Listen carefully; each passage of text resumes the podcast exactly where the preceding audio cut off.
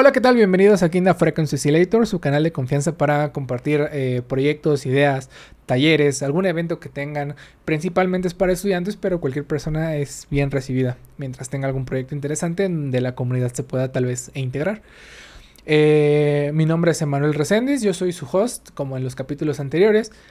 Eh, hoy tenemos a una invitada muy especial. Ella es una amiga mía, Yuriko Luna. Hola. Eh, ella trae un proyecto eh, como fotógrafa, eh, ha tenido varias sesiones interesantes, trae un proyecto muy interesante de, en cuestión de fotografía, hace sesiones, incluso ha tenido la oportunidad de, dar clases o de, fotografía, ¿no? De fotografía básica. Entonces, este, ¿te gustaría como contarnos un poquito de tu proyecto en general? Pues sí, en general, yo tengo una marca de fotografía eh, inicialmente, pues yo estudié ciencias de la comunicación. Sin embargo, la vida me ha llevado a ser fotógrafa y es lo que más amo hacer. Eh, y sí, mi proyecto va más enfocado hacia sesiones de retrato. Eh, también antes de la pandemia documentaba eventos y pues he tenido ahí como varias menciones, he dado como asesorías. Em, también tenía un podcast que murió después de la pandemia y pues ahí hago de todo un poco la mayoría de tus fotografías últimamente es, más como hacia personas eh, que te contratan, que te llaman para hacer sesiones de modelaje, sesiones en lugares pues interesantes. Por ejemplo, vi que tenías algunas fotos, por ejemplo, en el helipuerto, tenías... Ajá. Sí, justo eh, el helipuerto fue como un proyecto que fue al alza. Eh, fueron fotos súper, súper chidas. Creo que fue algo súper fuera de lo normal. Incluso también fotos durante que fue octubre, noviembre, que fueron fotos que se hicieron virales, o sea, tuvieron así alcance que yo nunca imaginé. Incluso fueron hasta compartidas en España y en Suiza. Y pues de verdad fue algo que, o sea, ni siquiera me esperaba. Estas fotos eh, que fueron compartidas fueron por, eh, digamos, de tu cosecha en sentido de que fueron de tu creatividad o fueron para un proyecto de alguien más? Pues en realidad surgió entre dos amigos y yo. Ellos no son modelos profesionales, pero les gusta mucho como la cámara, ellos son viajeros. Y fue así como de, ¿y por qué no hacemos fotos en las Empasuchils? ¿O por qué no producimos toda una Catrina? Contrataron un maquillista, eh, Blanche y Vic, que son mis amigos los que hicimos estas fotos. Em, mi amiga diseñó todo su vestuario, así desde cero. Y eso fue lo que nosotros hicimos, pero fue súper independiente. O sea, en realidad fue como, como un proyecto de amigos que, o sea, tuvo una gran escala. Em, también, por ejemplo, fuimos a Cholula. Así fue un viaje súper loco. Perdimos el autobús. pero esas fotos se hicieron como virales. O sea, al final creo que tuvieron como... Como que todo el esfuerzo que hicimos... Valió la pena. Demasiadísimo, así. ¿Cuánto tiempo te llevó a hacer ese, ese proceso, digamos? Planearlo. Pues yo creo que más o menos fueron como unas dos, tres semanas. O sea, uno fue estar como cazando literal cuando iban a poner las eh, flores de cempasúchil. Y un día en la noche fue como, mi amiga me dice, es que ya tengo el diseño de mi vestido. Y yo como, y yo ya tenía como más o menos la idea porque fue buscar referencias, fue buscar incluso hasta el lugar ideal para hacer las fotos. Y fue así de, bueno, nos vemos mañana a las 7 de la mañana. O bueno, al amanecer. Y también era mucho eso, como estar a expensas de que el clima y del cielo estuviera como... Porque es algo muy común en fotografía, ¿no? Que estés muy al, al a, digamos, a las expectativas de lo que sucede en el lugar. A lo mejor hasta cierran algún spot que en donde tenían planeado hacer algunas fotos. Por ejemplo, el que fue, fueron creo que de diciembre esas fotos. Nosotros no sabíamos que iba a ser el desfile de 20 de noviembre.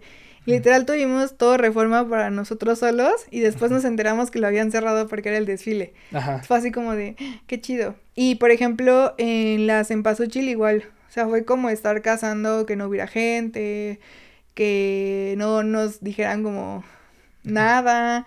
Y pues justo hacer como el esfuerzo para mostrar algo diferente a lo que ya se había mostrado como otros años. ¿Qué dirías que era lo principal que tú querías mostrar? Por ejemplo, hablábamos hace rato también de que este la fotografía ya es una parte de las eh, artes Entonces, eh, las artes están muy asociadas con los sentimientos que el autor que a lo mejor quería plasmar, ¿no? En ese proyecto, por ejemplo, ¿qué es lo que el sentimiento que, que tú querías plasmar? ¿O cuál terminaste plasmando? Creo que, creo que buscábamos plasmar la Catrina tradicional, pero sin fuera de lo común. O sea, una Catrina muy glamurosa, una Catrina muy extrovertida, pero justo para mostrar como, como esta tradición en México, fuera de lo que normalmente está como establecido, que es como la típica Catrina, con el traje, no sé, tradicional. Algo muy convencional, ¿no? Nosotros lo que buscábamos, literal buscábamos como dar un alto impacto, así que dijeran, wow, o sea, esto es la Catrina. O sea, algo que no, no se había visto. Y justo fue la respuesta que tuvo, te digo, me compartieron como en otros países y fue, para ellos era como de, wow, esa es la Catrina y es como de, esa es la Catrina. Desde otro concepto, ¿no? Y esa es la parte importante, yo creo que de pues cualquier fotógrafo que vaya demostrando, bueno, de cualquier arte más bien, que vaya demostrando pues los diferentes conceptos que, que tiene uno como, como artista, ¿no? Sí, justo por ejemplo, en el caso de las Catrinas de Cholula, eh, igual mi amigo Vic, eh, pues normalmente los Catrines son de que traje y moño y son como muy elegantes. Y él era un Catrín, pero era como un mariachi. Entonces era como como algo que nunca habías visto. Incluso también ese era como como el sentimiento de mm, ¿cómo se dice? Le decíamos el charro negro, que es como este sentimiento de nostalgia, como de ay, perdí a mi dama y todo eso. Entonces todo eso pues al final lo plasmamos y fue como impresionante, o sea, fue como wow.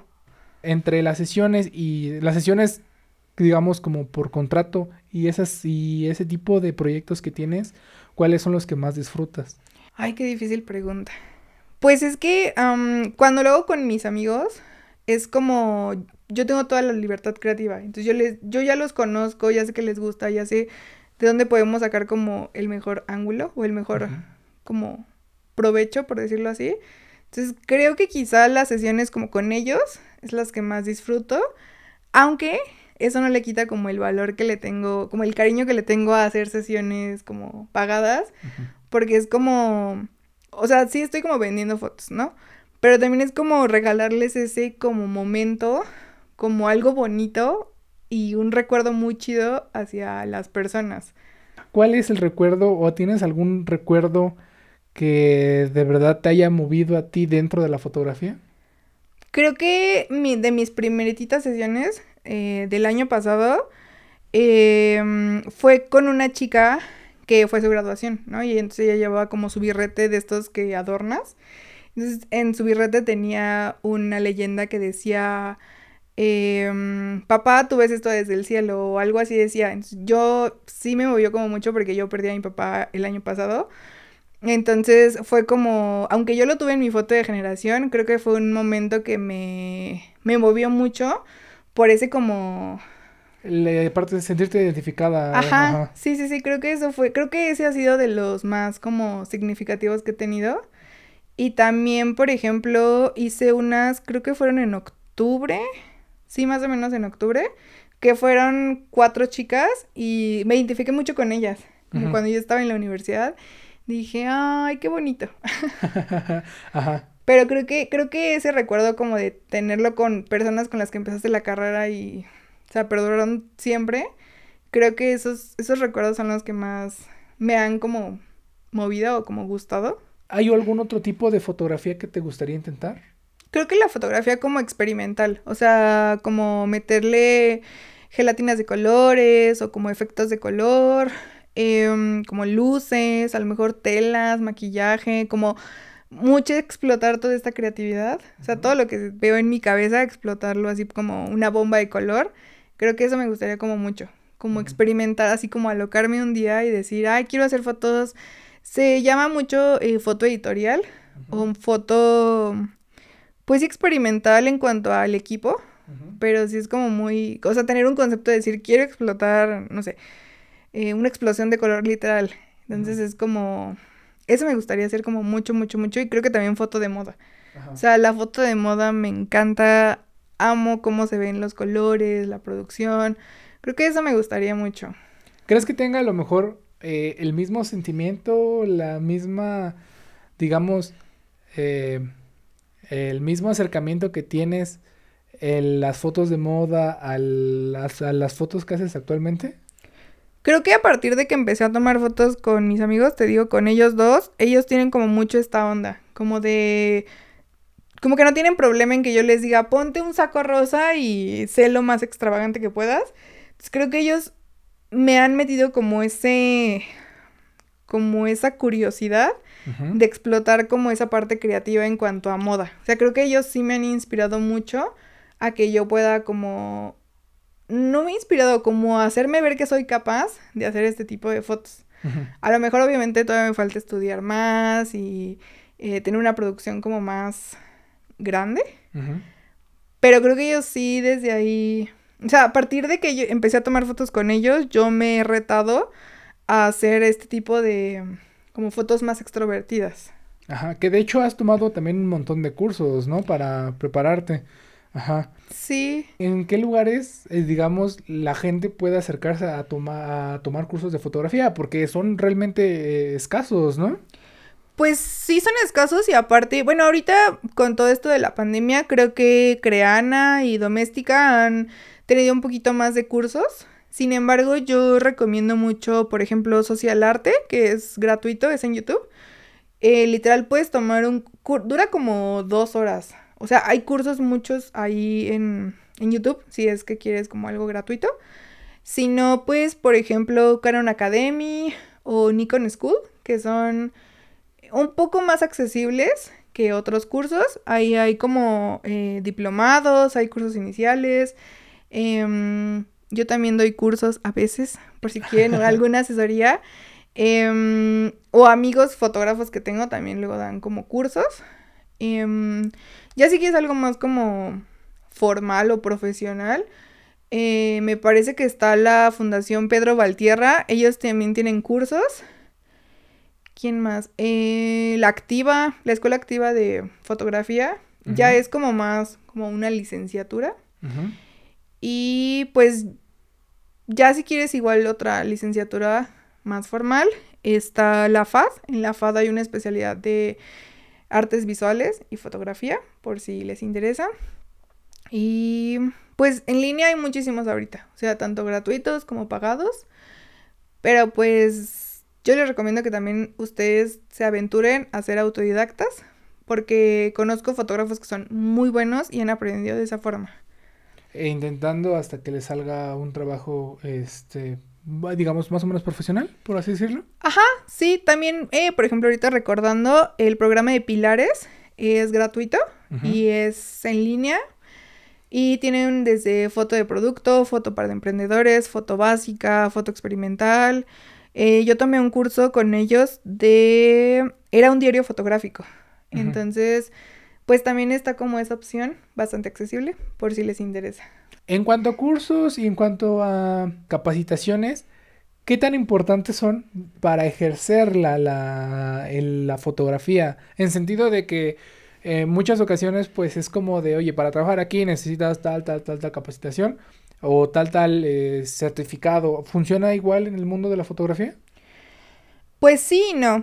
Eh, ahorita con la pandemia, por ejemplo, ha estado mucho la parte del e-commerce para emprendedores. Entonces, pues sí es como o un trabajo freelance o un trabajo como en cuanto a de forma independiente, pues las certificaciones no las necesitas, sin embargo sí necesitas conocimientos básicos o al menos tener un portafolio en el rubro que quieres como aplicar. O sea, si yo hago retratos y no sé nada de fotografía de producto, pues no le puedo decir a alguien que quiere foto de producto.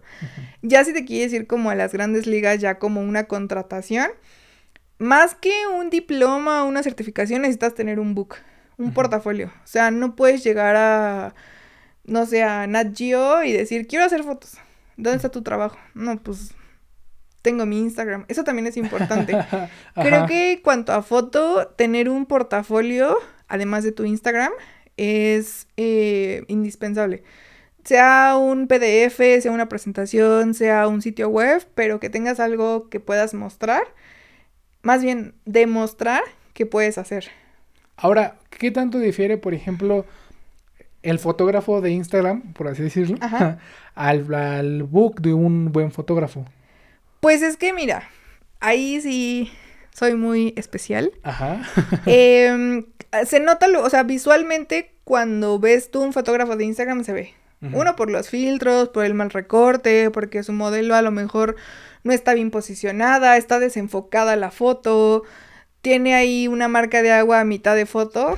Es como, ah, fotógrafo de Instagram. Pero un buen fotógrafo yo creo que tiene bien pulidas sus fotos, su edición está impecable, sabe respetar los recortes. Em, tiene un perfil que tú dices, este perfil es profesional. O sea, no cosas así como todo movido o con caras como distraídas, cerradas los ojos, el flashazo. O sea, todo eso ahí dices, ay, es un fotógrafo de Instagram. Pero alguien que tiene un perfil es que siento que hasta como que lo hueles. Ajá. Como que de repente lo ves y dices, mmm, este sabe lo que hace. En contraste con lo que estábamos hablando hace rato, eh, la fotografía es parte del arte. Obviamente, como todo arte debe de estudiarse, como la música, como así como para hacer, decir que haces un estilo de música, debes de seguir las reglas de ese estilo de música. Lo mismo pasa con la fotografía, me imagino. Sí, o sea, creo que muchos dicen, ay, yo solo agarro la cámara y le aprieto y ya está la foto, ¿no? Pero la verdad es que después de esta trayectoria de años, creo que me he dado cuenta de que sí hay gente que se ve que ni siquiera ha tomado un curso básico de foto. O sea, que solo literal va, se para atrás de alguien, le roba el cuadro y dispara. Entonces, eso, pues, la neta sí se ve. O sea, y creo que cualquier persona que se quiera llamar fotógrafo debe de tener de cajón un curso de fotografía. Sea por su propia como voluntad, o sea, sea lo que sea, o sea, como lo quieras tomar, pero que tengas ahí mínimo las reglas básicas de qué es fotografía. Si es una mala foto, ¿deja de ser arte? O sea, igual puede ser una foto muy fea, técnicamente hablando. Ajá. Pero si para ti representa el amor, pues es arte. Ajá. Obviamente la fotografía es algo muy pues universal. O sea, para mí puede ser arte la pared roja. Y es algo muy conceptual para mí, te puedo dar un chorro. Pero pues no deja de ser arte. O sea, si para ti representa algo... Que te mueva algún sentimiento, que te haga tener alguna reflexión, ya es arte, ¿no? Ajá. Yo tenía un profesor en la facultad, que le mando un saludo a Vero.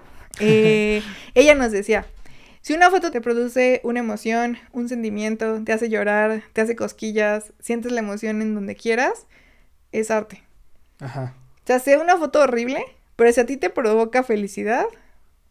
¿Recuerdas tu primer foto que dijiste, yo quiero que esto sea arte o esto para mí significa arte? Creo que sí. Era, era, era una foto que yo así compartí en todos lados, que era de Bellas Artes. Ajá estaba horrible la foto. O sea, ahora la veo y digo, ay, qué fea foto. Pero para mí era arte, o sea, para mí, o sea, representaba que ya ya sabía hacer foto. Y representaba, creo que nostalgia, algo así. Pero pues para mí era arte. Algo que marcó, pues, punto para adelante de para ti como fotógrafa, ¿no? Ajá, tengo otra foto que esa foto literal es un bokeh, o sea, es una foto desenfocada. Solo se ve la silueta del ángel y creo que solo está enfocada una ramita de árbol. Y para todos es como, pero es que es muy abstracta. Y yo como, pero es que para mí eso representa arte. O sea, y a partir de esa foto me acuerdo que empezó a marcar, eh, hacer fotos con más detalles. ¿Detalles como? Eh, fotos más como, no sé, como retrataba las flores. O me acuerdo mucho que hacía fotos en reforma con las estas jacarandas desenfocadas y una enfocada. Para mí eso ya era como lo mejor. Ya después de ahí ya hacía como otras cosas, pero pues para mí representa un cambio. Ajá. ¿Hay, ¿Hay algún momento en donde, o hay alguna foto en donde, tuya obviamente, pero que la sientas vacía, que de plano no sientas algo por esa foto? Creo que hay varias que he archivado. o sea, creo que sí hay varias fotos que al principio yo tomaba. Por ejemplo, me acuerdo muchos de unas que hice como en Cancún en 2018, que era una lancha ahí en el mar. O una gaviota. O literal solo el mar. Y para mí esas fotos ahora las veo y digo, es que no representaban nada. Creo que ahora las veo y por eso me doy cuenta que mis fotos han evolucionado. Porque las veo, veo esas fotos y digo, es que... Ahora, no representaban, no representan nada porque no representa nada para ti o no, o no representa nada por, digamos, la calidad de la imagen, la calidad de la foto, quizá los detalles estéticos. Creo que, creo que no representa nada porque pues solo es como, como una parte del objeto. Ajá. O sea, como que no te dicen nada, no te transmiten nada, no hay nada más allá que te cuente algo. Tipo, la sentiste que se veía estético y la tomaste. Ajá, o sea, para mí, ay, dije, bueno, me voy a sentir artista un día y voy a ah, mocharle ahí. Entonces, pero ahora la veo y digo, pero es que en realidad, no sé, ni nostalgia ni nada, nada, nada representa. O sea, solo está ahí, solo existe. ¿Cómo empezaste eh, en tu trayectoria como fotógrafa? Hace rato me contabas que fue por una cámara que te dio tu papá, que ellos tomaban, este, bueno, tu papá tomaba fotografías, pero me gustaría que contaras un poquito cómo, cómo fue ese... Pues desde que yo tengo memoria, de hecho la tengo aquí, esta es la cámara, bueno, no sé si se ve, pero... Bueno, esta es la cámara análoga que él tenía, es una cámara Kodak, y esa cámara yo la veía en todos lados. O sea, yo veía que la llevaba a los viajes, a las fiestas familiares y las imprimía las fotos. Entonces yo siempre andaba ahí de chismosa viendo como las fotos y las sacaba y las veía y me acordaba.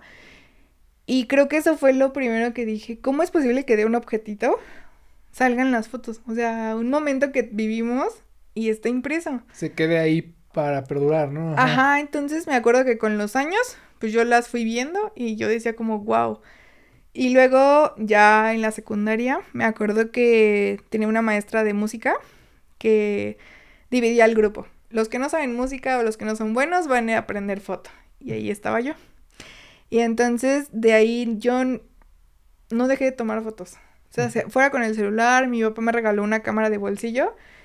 No la soltaba. En la prepa tomé un curso y fue como de, ¿qué es esto? Ahorré para comprar mi primera cámara Ay, no. Y pues desde ahí no he soltado la cámara. ¿Ya cuántos años llevas tomando fotos entonces? Pues yo empecé a tomar fotos en 2014. Ajá. Y estamos en 2022. Son casi ocho años, ¿no? Nueve. En mayo cumplo un año con mi cámara y en agosto fue cuando, bueno, en agosto de 2013, 14 fue cuando empecé a estudiar foto. ¿Hay algún momento en donde te hubiera gustado retirarte de la fotografía? Hoy me preguntaron dos veces eso. es la segunda vez que me preguntan eso en el día. Pero creo que el año pasado hubo un momento en el que me cuestioné eso. Bueno, desde que empezó la pandemia y el año pasado, como que sí decía, ¿y si no soy buena en esto? ¿Y si mejor hago otra cosa? ¿Y si busco pues no sé, dedicarme a mi carrera o hacer algo diferente. Y creo que después de que empezaron a ver estos reconocimientos, a ver estas menciones, a ver que a la gente le gustaba mi trabajo, como que dije, pero es que, o sea, esto es lo que me gusta hacer, esto es lo que disfruto hacer, esto me hace feliz. O sea, yo creo que a lo mejor en, no sé, quizá en 10, 20 años, ya, ya diga como, ay, pues ya hice muchas fotos. Pero yo creo que... O sea, es que no me veo sin mi cámara y tomando fotos. Como que no... Siento que ya no sería yo. Las fotos que tomas ahora, con respecto a las fotos que tomabas antes, ¿cómo han cambiado eh, también en el sentido de la tecnología? te has adaptado a los nuevos cambios, me imagino. O sea... Sí, eh, yo, tomo, yo empecé a tomar fotos con una Nikon DSLR para los que no saben de cámaras, es una cámara básica. Eh, es de la línea super básica de Nikon. Y con esa cámara estuve, te digo, más o menos como 8 años. Y el año pasado ya empezaba yo a ver otras cámaras, otra tecnología, más definición. Y entonces en septiembre me decidí. Y pues mi mamá me apoyó. Entonces entre las dos eh, compramos otra cámara, que es la que uso actualmente. Es una cámara Nikon Z50. Es una cámara ya sin espejo, es más moderna. Tiene una definición increíble, pero creo que he sabido como migrar de mm, tecnología Ajá. Y en cuanto a software, en cuanto a todo eso, pues igual, eso ha sido un constante cambio de estarme actualizando porque pues los software, ya sabes, se actualizan a cada rato, pero creo que paso a pasito he ido como evolucionando. Me habías contado que te has tenido la oportunidad también de experimentar con otras cámaras, ¿no? ¿Cuál ha sido en tu experiencia, digamos, esa evolución que ha tenido? A lo mejor ahora no te gustan ciertas características que antes tenían, o incluso, por ejemplo, con la, la cámara de tu papá. Es, este, ¿Hay algo que te gustaría que se recuperara de viejas tecnologías?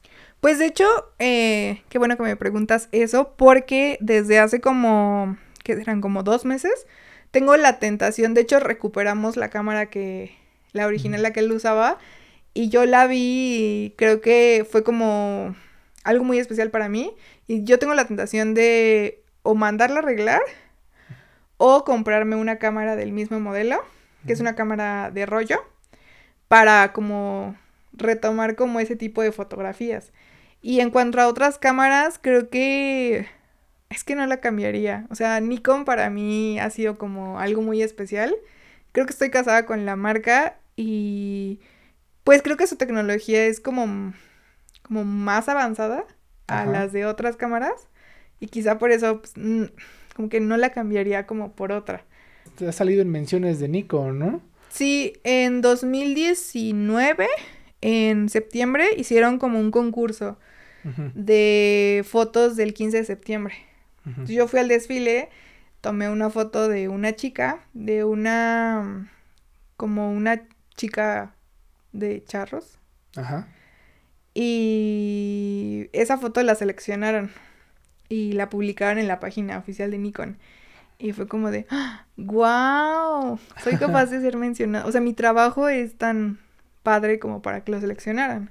¿Cómo, cómo es que se mide el éxito de un fotógrafo? O sea, tú como fotógrafa, ¿cómo dirías que, que usualmente se mide eh, la calidad o el éxito de un fotógrafo, además, digamos, de las partes, pues, de este, de, de teoría de fotografía? Ajá. ¿Cómo puedes decir, ese es el mejor fotógrafo que hay? Híjole, qué pregunta tan difícil. Y es que es muy subjetiva aparte, sí, pero... Sí, sí.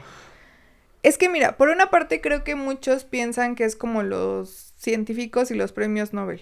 Como si tienes tantos premios Nobel, eres muy buen científico.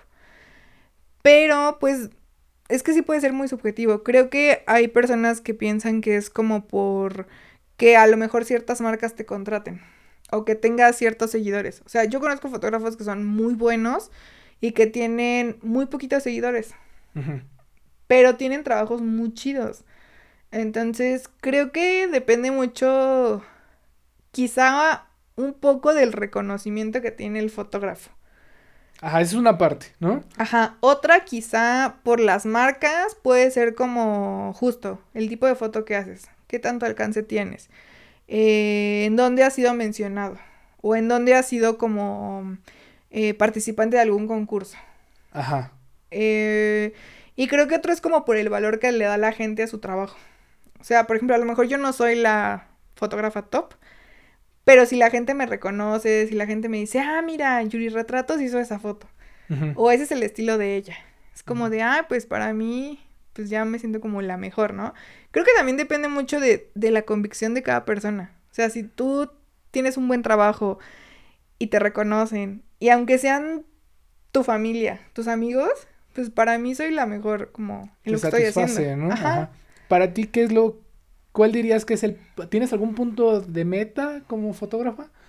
O sea, ¿tienes algún lugar, algún pedestal que esperas alcanzar? Creo que quizá trabajar con Nikon o sea, para mí sería como, o sea, esto es como lo más que había como querido. Quizá como ya trabajar con alguna marca, no sé, alguna marca reconocida o alguna marca que yo a lo mejor consumo y me dicen, oye, queremos que hagas fotos para nosotros. Creo que eso sería como, wow. Tu top, ¿no? O también algo que yo siempre he dicho es como ver mi trabajo publicado. O sea, ver mi trabajo en donde quieras. en una revista, en una pancarta, en un periódico, en donde quieras, pero que sea publicado. O sea, para mí eso sería como, lo estás haciendo bien y esta es como una de las metas que tenías como eh, presentes. Que una vez llegando a esa meta, ¿qué es lo que esperarías? O sea, en sentido de que sí es lo que sueñas, pero ya estando ahí, ¿qué crees que suceda? ¿O qué esperas que suceda? Creo que algo que sí me gustaría mucho sería que mi mamá reconociera que tengo un buen trabajo, que estoy haciendo un buen trabajo.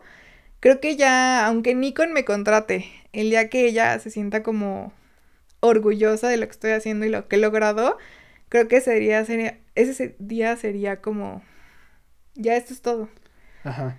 Porque en el caso de mi papá, él siempre confió como en mí y siempre creyó como en mi trabajo. Entonces, para mí eso ya era como, o sea, yo ya estoy bien servida. Pero creo que si ella lo reconoce algún día, eh, será como, o sea, como mi máximo. Que bueno, o sea, por ejemplo, ahorita dirías que no lo ha reconocido, tal vez. Eh, pues es que a veces es como, como que piensa que estoy perdiendo el tiempo. Como de, ay, haz otras cosas de tu carrera. O haz algo que te deje como... Algo un poquito más serio, por así decirlo, ¿no? Tal vez. O algo que no sea tan volátil en el sentido de que a lo mejor, pues, así como puedes subir, así puedes bajar, ¿no? Ajá, o sea, como que siento que para ella es como, como que no es algo como en serio. Entonces creo que eso es como algo que yo digo, pero es que a mí me gusta, o sea, a mí me hace feliz, esto lo disfruto. Entonces, em, creo que ella sí, como que es como, ah, órale. Pero bueno, también sí te ha apoyado con la cámara y Ah, bueno, sí. También. Pues, ahí vamos. ¿Hay alguna mm, experiencia o mala experiencia más bien dentro del ámbito foto de los fotógrafos? ¿Algo que no te guste? Mm, creo que hay muchas luchas de egos. Ajá. Creo que a lo mejor esto suena como muy feminista, no lo sé, pero hay mucho, tanto lucha de egos como lucha de que, ay, es que tú eres morra y tú no puedes como ser reconocida. Ajá. Porque realmente creo que somos como el 30%, y eso estoy hablando de mucho. O sea, las mujeres fotógrafas somos muy poquitas y somos muy poco reconocidas. Entonces, creo que eso es al menos una batalla que yo he tenido como como que no les no nos dan el reconocimiento, no nos hacen como ver, no somos como visibles. Eso es algo muy marcado. La lucha de egos también. Ay, ¿por qué tú estás haciendo más? Ay, ¿por qué tu foto está más chida? Ay, ¿por qué no me invitaste al proyecto si también yo quiero ser viral? Creo que eso también es algo con lo que he estado luchando mucho y que hay muchas envidias. Em, puedes como tener tu grupo de amigos fotógrafos que te reconocen, que te impulsan, que te dicen, ay, qué chido, felicidades, me da gusto que estés haciendo esto diferente. Pero también hay muchos que te van a meter el pie. O sea, hay muchos que, ay, pero ¿por qué ella está haciendo esto diferente? Ay, pero ¿por qué ella le va bien? Ay, este como que siempre van a buscar como ese. A lo mejor hasta hablar mal de ti hacia, con a lo mejor productores de eventos o... Más que productores como... Culturales, no sé. Eh, en mi caso ha sido como con modelos. Ajá. De que dicen, ay, es que Yuriko, no sé, no entrega fotos. Ajá. O, ay, es que hace muy feas sus fotos. No vayas con ella. No sé, como cosillas así. Mm, quizá en los eventos pues todavía no he llegado, pero igual puede ser como a lo mejor el tiempo de entrega, a lo mejor la forma de trabajo, em, como cosillas así. Ahora, esa es la parte con los, con los, con tus colegas fotógrafos, con la gente que te contrata o con los eventos culturales, ¿hay algo que no te guste? ¿Que te gustaría que cambiara tal vez? Pues más que nada como que respeten nuestro flujo de trabajo. Nuestro, yo ya tengo establecido como, pues sí, literal un flujo de trabajo en donde les digo, a ver, primero va la sesión, luego selecciono las fotos, luego espérame para que te entregue las fotos impresas, y públicalas, dame crédito, porque eso es muy importante, den crédito a los fotógrafos. Em, pero creo que hay gente que dice, ay, pero ya la seleccioné y no la seleccionan. Ay, es que me da flojera esto. Ay, es que el típico, es que quítame la papada y hazme súper hermosa. o sea, casi casi milagros, ¿no? eso, no, hace poquito tuve una experiencia con una chava que no vamos a mencionar nombres, pero la chava así, o sea, de que literal, por ejemplo, quería que le quitara el cubrebocas a su abuelita y fue como... Y hazme, así neta quería que yo le hiciera un milagro. Y yo como, pero pues es que ese no es mi trabajo. Ajá. O sea, gente que sí se pone como muy exigente en cuanto a, pues literal que les cambies todo. Creo que eso es lo que a veces no me agrada como de eh, las personas y también que no valoren tu trabajo. O sea, el típico de que te regatean el trabajo. Ay, ¿por qué tan caro? Ay, pero solo quiero unas fotos. Es como de, pero pues es que tengo estudios, tengo cursos, tengo ya mi trabajo ha sido mencionado. Eh, no es como que ayer aprendí a hacer fotos. Y la gente no le da el valor. Creo que eso también es algo que, como que no me agrada a veces. Eh, afortunadamente ahorita ya la gente como que dice, ah, bueno, tu, tu trabajo tiene valor. Pero hay otra que dice, ay, pero yo por qué voy a pagar tanto, o yo por qué tengo que hacer como esto. Creo que eso es algo que digo hoy. Y me imagino que al iniciar, o sea, la primera vez que cobraste, eh, digamos, por un servicio de fotografía, todavía fue peor, ¿no? Sí, yo me acuerdo que, de hecho, uno de mis mejores amigos fue de los primeros que contrató una de mis sesiones. Y de hecho, ese día yo le iba a regalar las fotos porque pues era mi amigo. Y él me dijo, no te voy a pagar tanto. Y al principio la verdad es que yo súper regateaba mi trabajo, pero pues porque tampoco sabía cómo, pues cómo era todo este mundo. Es como, no, te voy a cobrar tanto porque yo mismo sé que me falta como experiencia, ¿no? Ajá. Y ahora, por ejemplo, ya aprendí como toda esa parte y ahora digo, no, pues es que mi trabajo tiene un valor y no solo es como mi trabajo, el tiempo, el ir y venir, a lo mejor el pagarle a otra persona que me asiste, eh, a lo mejor que esté haciendo fotos en otro lado. Eh, el transporte, ¿no? Ajá. Sí, sí, sí. ¿Cuáles serían los rubros que debe de considerar un buen fotógrafo a la hora de ser contratado?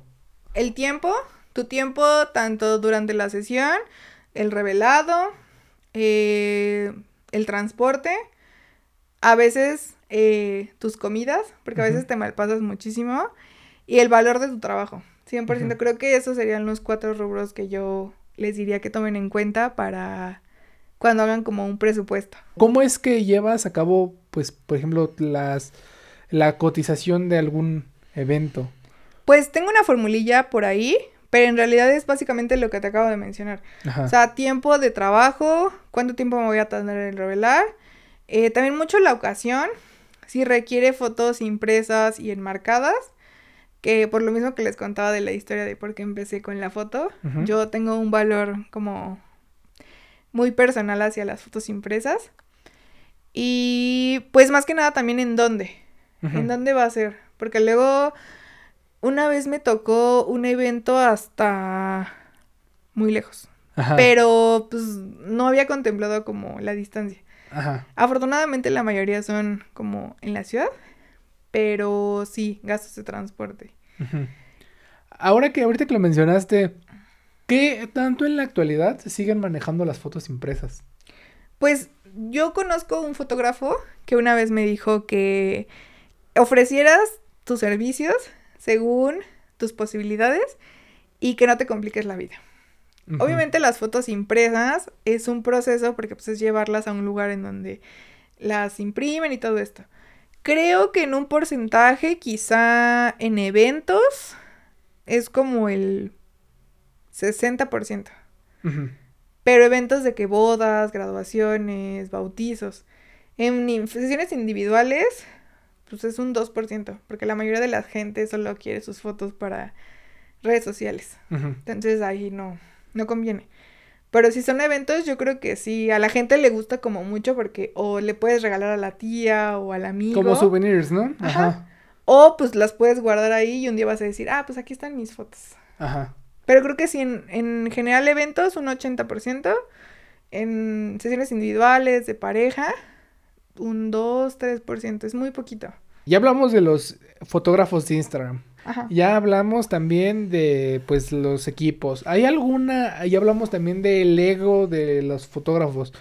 ¿Hay alguna como digamos repudio, por ejemplo, a alguien estilo eh, cámaras deportivas, cámaras este cámaras de acción o alguien que tome una foto con una cámara que no sea la habitual de un fotógrafo?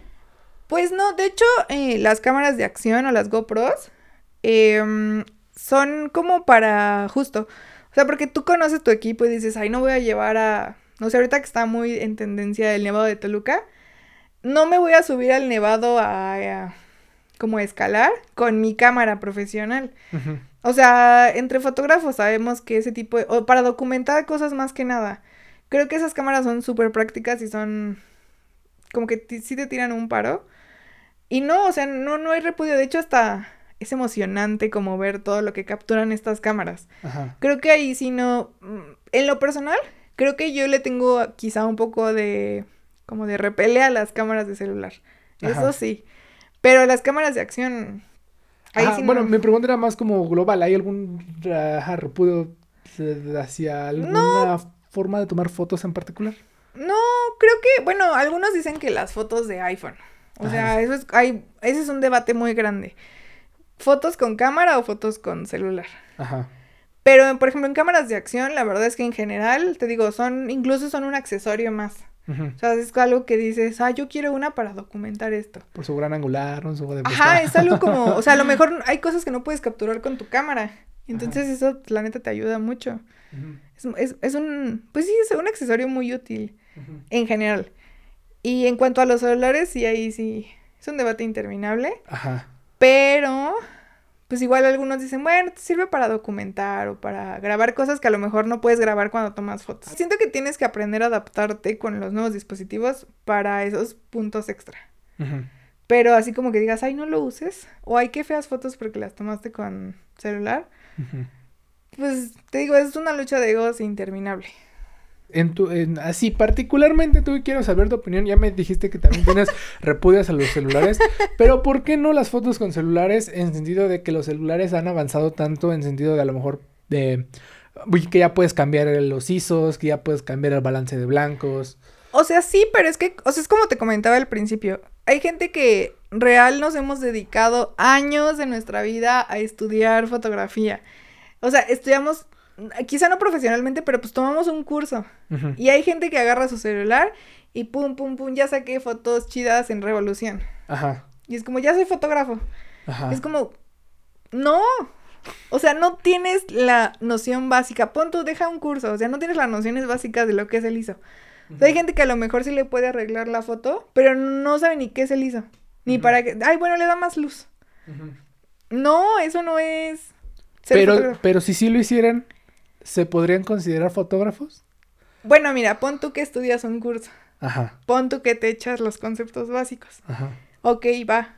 Pero, pues no le, o sea, es que hay personas, el debate es más como que hay personas que agarran su celular, toman fotos, se creen fotógrafos y le quitan el valor a los fotógrafos como de cámara. Ajá. Entonces eso es lo que a mí es como de, o sea, tanto hemos estudiado, tanto hemos como trabajado para esto y tú me vienes con tu iPhone 15 y me dices que eres fotógrafo.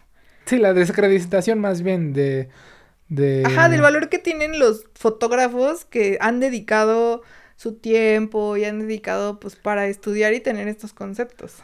Tengo una pregunta y está medio profunda y tal vez se va a divagar un poco, ¿no? Pero, ¿cuál, en tu opinión, Ajá. cuál es el valor de los fotógrafos en la sociedad? Pues creo que más que nada somos personas que ayudamos a las personas a capturar esos momentos que no se pueden como repetir. O sea, si tú te vas a casar, tienes una boda y no hay fotógrafo, a lo mejor hay fotos con celular de tus invitados. Pero a lo mejor a través de los años te peleas con tal, se moja tu celular. ¿Dónde están los recuerdos y los momentos que puedas volver a, a revivir con fotos? O sea, creo que uno pues, es documentar. Por ejemplo, también mucho en lo que ahora son movimientos sociales, en marcha, todo eso. O sea, si no hubiera un registro fotográfico, pues solo dirías, ah, bueno, pasó esto. Pero ¿dónde están los archivos que demuestran que pasó realmente? O sea, creo que, creo que el documentar, ya sea un evento, un hecho, una noticia, es quizá el valor que nosotros tenemos. Hay gente que no le da ese valor y dice, ay, pues solo es picarle un botón. Ay, solo vine a tomar fotos. Pero pues es gente que no sabe, no conoce ese valor, no, no nos dan ese verdadero valor. Pero pues hay más gente que sí lo reconoce y que dice, ay, qué chido que estás como documentando esto, qué chido que tienes como esto. ¿Crees que sea diferente en otros países o crees que es algo cuestión de México? Pues creo que sí es un poco cuestión de nosotros, o sea, bueno, como país, porque hay gente que, por ejemplo, en Suiza, que fue donde me mandaron un mensaje y me dijeron de mis fotos, fue como de wow, o sea, de verdad fue como, como si hicieran una fiesta. Aquí, por ejemplo, en México es como de, mm, o sea, sí está padre, pero pues hay muchos fotógrafos. Ay, pero yo la pude haber tomado. O sea, creo que sí es como, mm, creo como que sí tiene un valor diferente que en otros países. ¿Sí crees que se vea, pues, eh, con mayor valor al fotógrafo, a la foto, que sí le dan el valor que merece? Ajá, sí. O sea, creo que sí hay un grupo de personas que obviamente te va a decir qué chida foto tienes, qué buen trabajo, wow. Y hay gente que te va a decir, ay, pero pues eso lo puede hacer cualquiera. Es como... Así como en los deportes o así como en otras, este, pues actividades, hay ídolos o hay gente a seguir. ¿Tú tienes algún, alguien que te haya marcado, digamos, del mundo, de México, como fotógrafo? O sea, alguien que admires. Creo que eh, una de mis maestras de foto, eh, Vero Barragán, fue una de las fotógrafas que yo así admiro y cada vez que me preguntan una maestra de foto en la facultad, creo que ella es alguien que yo diga, wow, ella. Eh, también tengo otra amiga que a lo mejor escucha esto. se llama Gaby Ramírez. Ella también es una de las fotógrafas que yo digo, wow, o sea, ella me inspiró a hacer como esto. Eh, también está Sashenka, ella es fotoperiodista.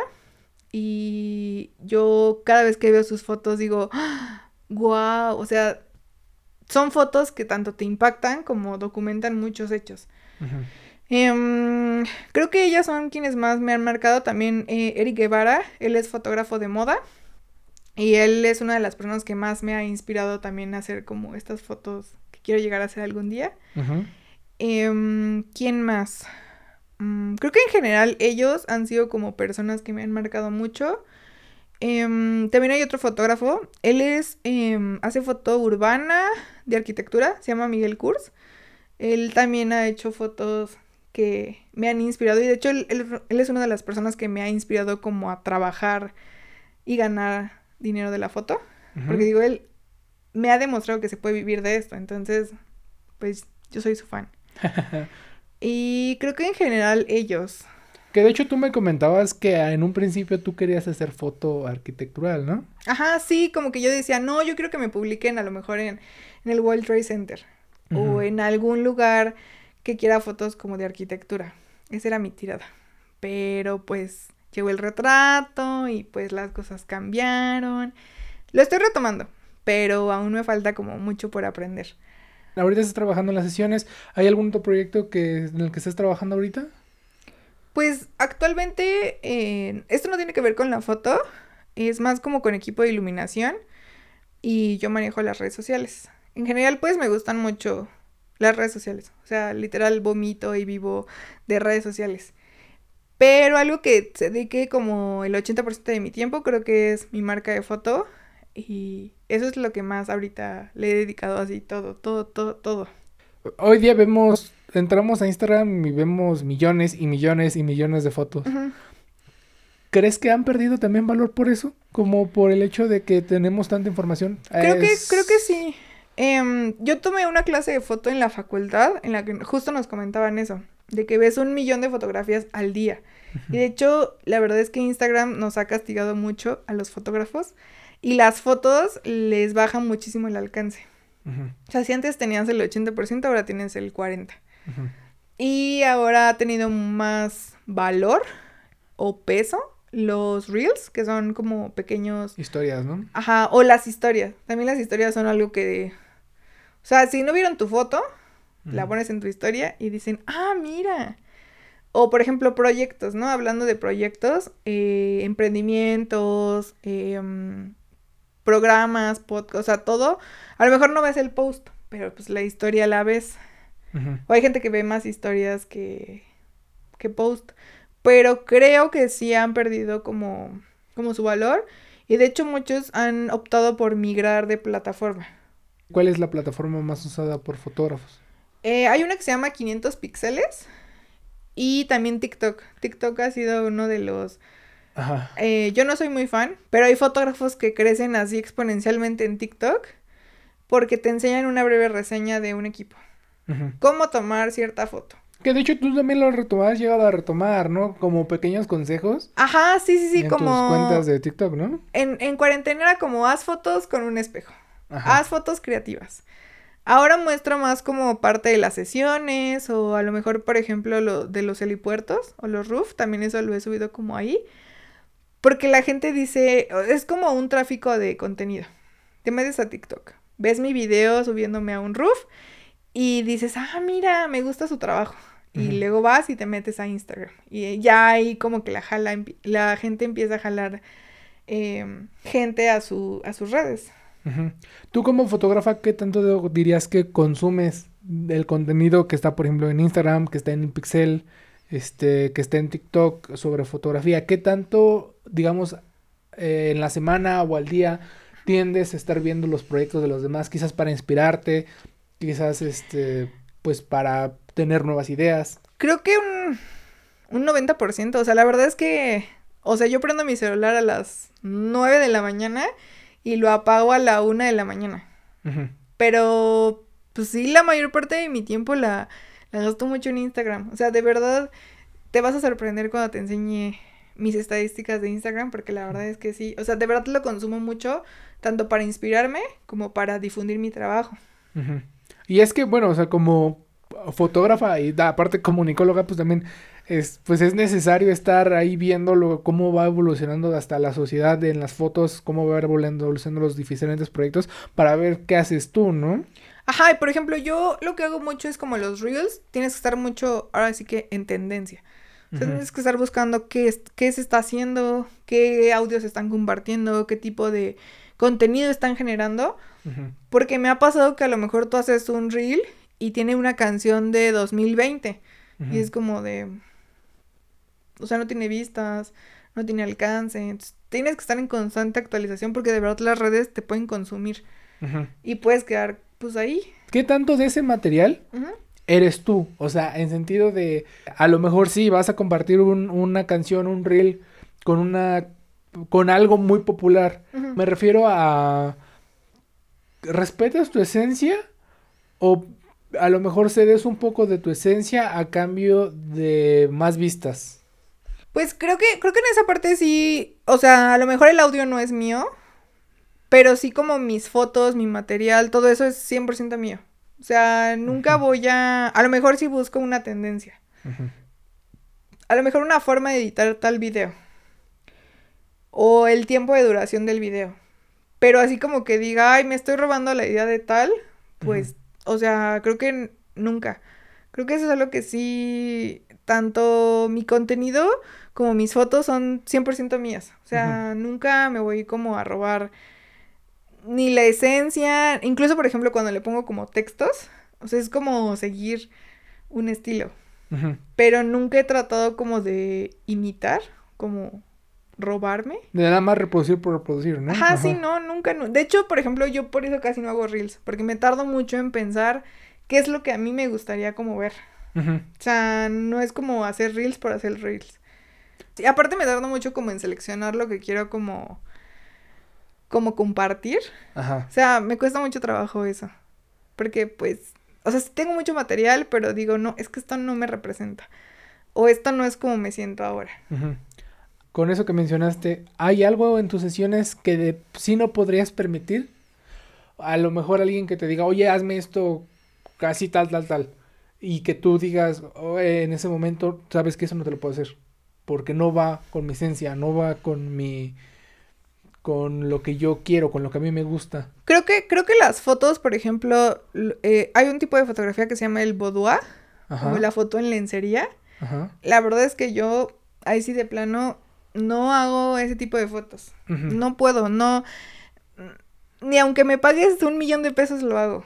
O sea, porque. la- y si lo llego a hacer, es a mi estilo y es a mi forma. No el estilo que hacen los demás fotógrafos. O sea, la verdad es que es algo que yo no disfruto hacer. O sea, me cuesta mucho trabajo de verdad hacer ese tipo de foto. A lo mejor particularmente en, en ese tipo de foto, a lo mejor te sientes incómoda, a lo mejor los Eh, modelos son un poco... pues, Más que nada porque mucho de ese tipo de foto está muy sexualizada. Entonces es un tipo de foto que yo obviamente hago un estilo de foto, pero es más... em, como más inocente o como más... Pues... Más tranquilo, ¿no? Por decirlo. Ajá, o sea, es que yo, yo sí les doy como otra visión, ¿sabes? Entonces, como que no... No va con tu ética y Ajá, moral sí, no, no, no. hacer ese tipo de fotos. Como que no, no es algo que yo disfrute hacer. Y te digo, si lo hago es como a mi estilo. Pero es un tipo de foto que me parece muy complicada y aparte es algo que tú tienes que estudiar muchísimo. O sea, no es como de, ay, bueno, busco a alguien que quiera posar en calzones y ya, pum. O sea, no, no, no se trata de eso. ¿Tú dirías que sabes lo que se necesita o ten- tendrías que tomar algún curso extra para... Más que nada, uno, pues crear el concepto. ¿Qué quieres representar con eso? A lo mejor quiero representar la sensualidad de una niña. ujú, Ok, va. ¿Qué referencias tienes? ¿Qué sentido le quieres dar? Em, no, nunca, nunca vas a encontrar un curso como ideal, pero creo que sí que quieres dar a conocer con eso. Como, ¿por qué quiero hacer ese tipo de foto? ¿Qué quiero dar a conocer? Si no tiene nada nutritivo, pues no tiene caso hacerla, ¿no? Ajá. Y es lo que a mí, pues por eso no me gusta hacer ese tipo de foto. Porque usualmente no son nutritivas. No, no es que sean nutritivas, pero sí hay mucha gente que solo ve, a ver, tenemos cuatro niñas que quieren ser modelos de tal ropa lencería. Ajá. Te cobramos 500 pesos por ir cuatro horas a fotografiarlas. Ok, pero ¿cuál es el objetivo? ¿Qué quieres dar a conocer con eso? ¿Qué quieres representar con eso? Ah, no, pues, pues que tengas fotos de niñas bonitas ahí. Es como... Y luego... Por ejemplo, en ese caso estarías en contra tal vez hasta de los sitios como OnlyFans. Sí, creo que Ajá. sí. O sea, creo que, creo que OnlyFans se hizo muy viral y lo que quieras. Si no es por voluntad propia, o sea, porque tú digas, a mí me gusta tomarme fotos en calzones y subirlas, Ujú. bueno, pues ya es tu problema. Ya si Ujú. quieres ganar de eso, pues muy chido.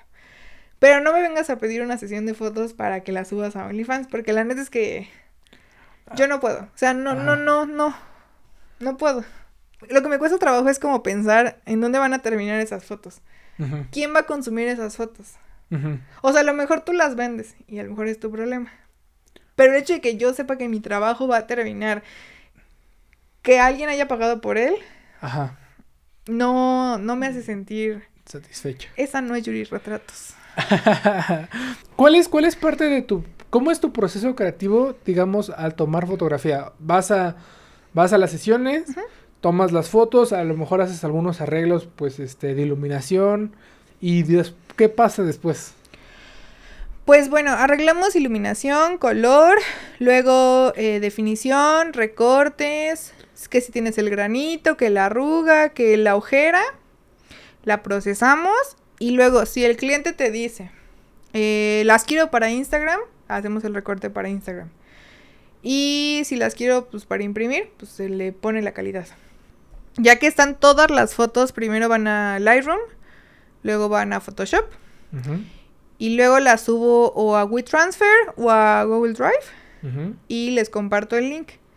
Ya si es foto de impresión, guardo los archivos para impresión, los mando a imprimir, me pongo en contacto con la persona, empaco las fotos y la, ya, me pongo de acuerdo contigo y te las entrego. Ahora, ¿cómo es un día, digamos, normal de Yuriko Luna? En sentido de... A lo mejor, pues, en las fotos que son en la mañana, pues, obviamente, pues, tienes un horario específico. A las fotos de grabaciones, pues, también tienes otro horario Ajá. específico. Pero... ¿qué- ¿Tienes algún horario especial para hacer las cosas, digamos, la edición? Eh, Eh, sí, por ejemplo, sesiones en fin de semana las hago más. Generalmente yo empiezo a trabajar. Bueno, les mentiría de un horario en específico, pero pues es que a veces me piden a las 8, a veces a las 6 de la mañana. A las 12 no trabajo, porque es la peor hora para hacer fotos. ¿Por qué las 12 es la peor hora para hacer fotos? Porque es la hora en la que la luz es muy dura. A menos de que tengas suerte y sea un día nublado, es un buen, es una buena hora. Pero si es un día de verano o un día normal en donde el sol decide estar arriba de ti, es que el sol está en su punto más alto a las 12 del día. Entonces, por eso es la luz más dura. Entonces tienes sombras horribles, tienes las sombras así a todo lo que da en tu carita. Entonces, por eso es horrible. ¿Dirías que ese es el peor enemigo de cualquier fotógrafo en el sol? El sol? Sí, porque... ¿Más que la oscuridad? Sí, porque en la oscuridad, bueno, le sacas el flash con la luz o te compras una lamparita, buscas un foco, puedes iluminarla. Pero si hay iluminación y luego tienes el sol encima de ti, es tu peor enemigo. Eso es horrible. Ok. Entonces, bueno, regresamos a lo de las sesiones. Ya después, em, por ejemplo, hoy tuve sesión a las 8 de la mañana. Luego fui a desayunar algo. Luego a la 1 tuve otra sesión. Luego como a las 4 y algo tuve otra sesión. Y luego así voy todo el día. A veces tengo sesiones hasta las 8 o 9 de la noche. Y en un día normal, depende qué tan cansada esté. Si todavía sobrevivo, lo primero que hago es respaldar. Respaldo todo el material que tengo, lo organizo, eh, JPG, RAW, y ya el domingo ya mando pruebas de fotos. Pum, pum, pum, pum, pum, pum, pum. Si todavía tengo como energía, me pongo a revelar. Eh, ya si no es un día de fotos, si es un día normal en la semana, eh, voy a mi trabajo de 9 a 3, me tomo un descanso. Eh, si tengo ganas o ánimo, empiezo a trabajar a las 5. Si quiero darme un break y quiero como despejarme un poquito, yo creo que mi horario es como de entre 8 y 9 de la noche a la una, una y media de la noche. Si es un día que yo esté como muy cansada o que no tenga como ánimos, porque eso también es como importante. Eh, hay fotógrafos que a veces se frustran y dicen, no, yo voy a trabajar como máquina todos los días. Eh, afortunadamente es una ventaja que tenemos los fotógrafos. Eh, yo ya aprendí eso y tienes que darte como ese break. Hoy no tengo ganas de revelar, hoy no voy a revelar, mañana revelo. Y más que nada porque es una actividad creativa, ¿no? Ajá, antes, el año pasado, creo que sí estuve como máquina de septiembre a diciembre. Y me di cuenta de que ya no, ya no producía. Ya no podía. Ya no funcionaba mi cerebro, ya no tenía ideas. Entonces, si no tienes un descanso, pues no puedes seguir como produciendo. Entonces dirías que el descanso es la clave de la creatividad para ti? Sí, creo que sí. Ajá. Porque si no es como, ay, trabajo, trabajo, trabajo, trabajo, trabajo. Y es como de... Y estás en automático. ¿Escuchas música mientras estás editando? Sí, eso depende mucho que... ¿Qué tan rápido edite? Ahora, ¿qué tanto la música que estás escuchando influye? Por ejemplo, cuando estás haciendo fotos, eh, cuando estás editando las fotos, más bien. Eh, a lo mejor si estás escuchando un cierto género, ¿crees que le metes cierto brillo a lo mejor a las fotos? O a lo, en otras en otra música a lo mejor le das como otra generalmente yo lo que hago es a mí me gusta trabajar de noche como ya lo mencioné. Entonces si estoy cansada si tengo sueños si necesito como energía yo generalmente escucho música electrónica. O sea la música electrónica es lo que me me mantiene trabajando en la noche. Entonces pues ahora sí que siento que mis emociones explotan y entonces eso es lo que hace que me ayude a trabajar la creatividad de, de noche porque si no me siento inspirada como para escuchar música, pongo mi serie favorita. Y con eso me pongo como que ameniza. Creo que la clave es eso, que te sientas ameno al momento de trabajar. Y eso me hace como sentirme a gusto y pues... Que vayan fluyendo las ideas sobre las fotos. Como si la música me ayudara a colorear lo que estoy haciendo. Pero ¿no te ha pasado estilo de que a lo mejor le estás poniendo ciertos retoques a alguna foto ya después cuando le ves la foto es como de, espera, yo, yo estaba, yo le puse estas colores o estas eh, cambios, estos ajustes porque estaba eh, feliz o enojado con esta canción o me sentía muy, muy, muy enérgico y ahorita Por ejemplo, ya no. Hace como, ¿qué habrán sido? Como dos, tres semanas que salió el festival de When We Were Young. Ajá o sea, yo soy muy fan de ese tipo de música. Entonces, a lo mejor era música como muy sad, pero yo me sentía como a gusto. Entonces, me hacía feliz escuchar esa música y por ende, las fotos salieron mejor de lo que esperaba. A lo mejor no es el tipo de música que escucharías como alegre, Pero pues yo le estaba disfrutando. Y no influyó, digamos, en sentido de que a lo mejor pusieras las canciones, las fotos tristes. Ajá, es que aparte, o sea, aunque a lo mejor, por eso no revelo triste. Ajá. Porque me cuesta mucho trabajo quitarle el color a las fotos. Entonces, si estoy triste, si estoy de mala, si me siento mal, no trabajo, no revelo, porque no quiero impregnarle eso a mis fotos.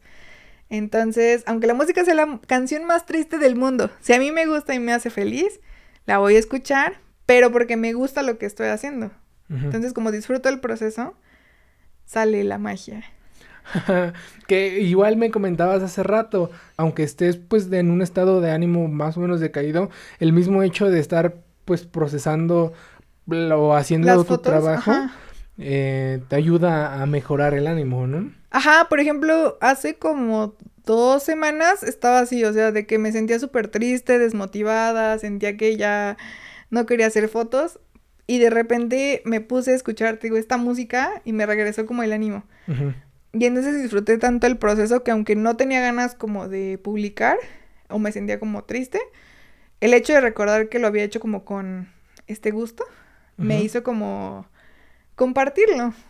Pero creo que sí hay fotógrafos que a lo mejor no entienden mucho esa parte de que, ay, qué profundo. Pero sí tiene mucho que ver como cómo te sientes durante la foto, durante la edición, para compartirlo. A lo mejor tú te, te está llevando la fregada, pero te acuerdas, ah, esta foto me gustó mucho cuando la hice, la compartes. Entonces creo que esa es como la magia. Y aparte no le puedes entregar, no sé, digamos, un momento feliz, una foto feliz. Ajá, alguien que te siente, o sea, si tú te sientes triste.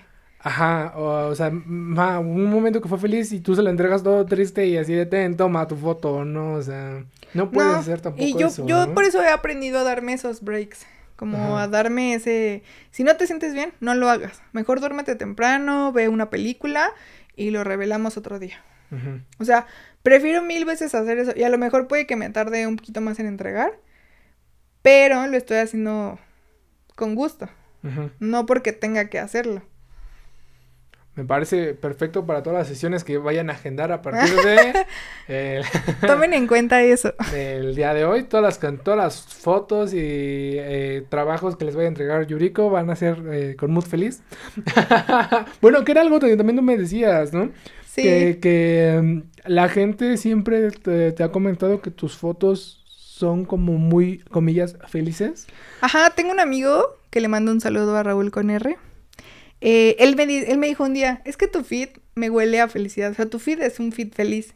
Y yo como, pero es que me sentía muy mal en estos días, pero mis fotos representaban felicidad.